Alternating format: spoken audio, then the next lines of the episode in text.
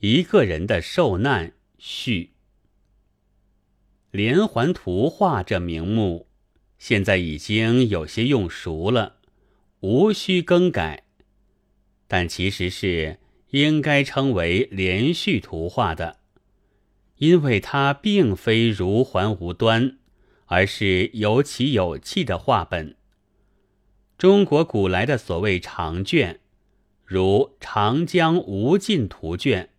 如《归去来辞图卷》，也就是这一类，不过连成一幅罢了。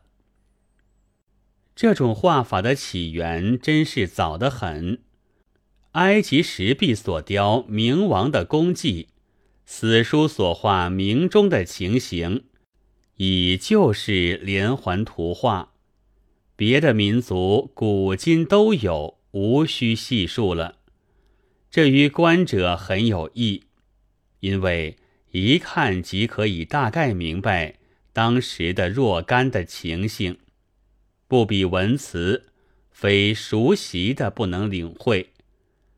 到十九世纪末，西欧的画家有许多很喜欢做这一类画，立一个题制成画帖，但并不一定连贯的。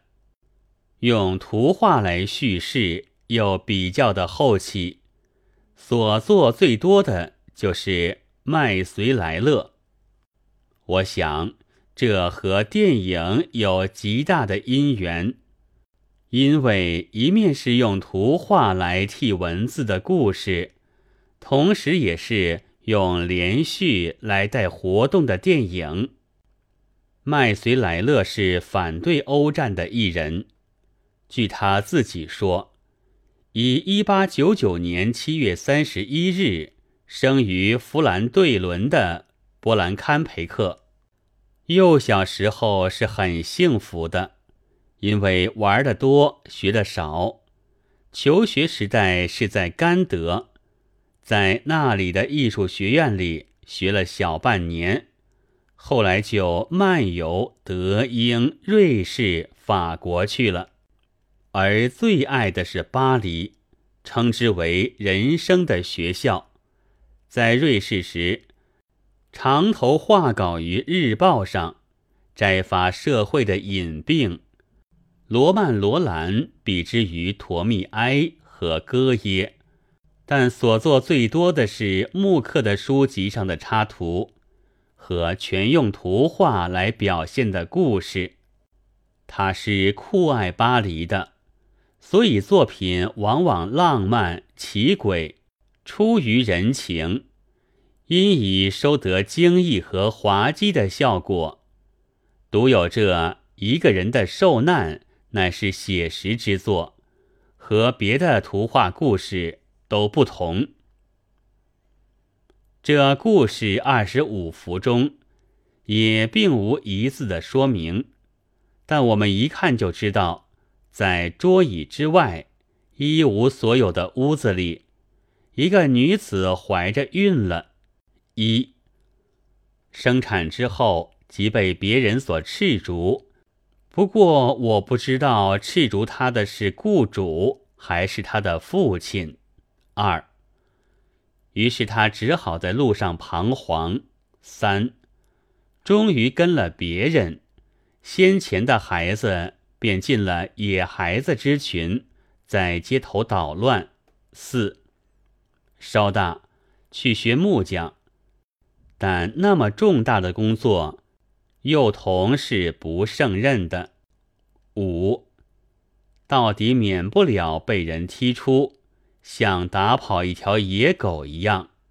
六他为饥饿所逼，就去偷面包。七。而立刻被维持秩序的巡警所捕获，八关进监牢里去了。九罚满释出。十这回却轮到他在热闹的路上彷徨。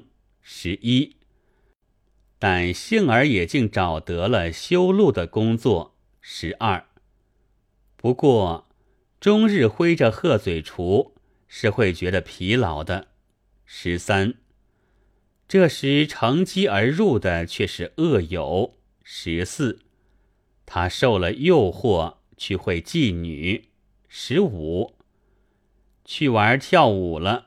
十六，但归途中又悔恨起来。十七，决计进场做工，而且一早就看书自习。十八，在这环境里。这才遇到了真的相爱的同人。十九，但劳资两方冲突了，他登高呼号，联合了工人和资本家战斗。二十，于是奸细窥探于前。二十一，兵警弹压于后。二十二，奸细又从中离间，他被捕了。二十三，在受难的神之子耶稣向前，这人之子就受着裁判。二十四，自然是死刑。他站着，等候着兵们的开枪。二十五，耶稣说过，富翁想进天国，比骆驼走过针孔还要难。但说这话的人，自己当时却受难了。现在是欧美的一切富翁，几乎都是耶稣的信奉者，而受难的就轮到了穷人。这就是一个人的受难中所叙述的。一九三三年八月六日，鲁迅记。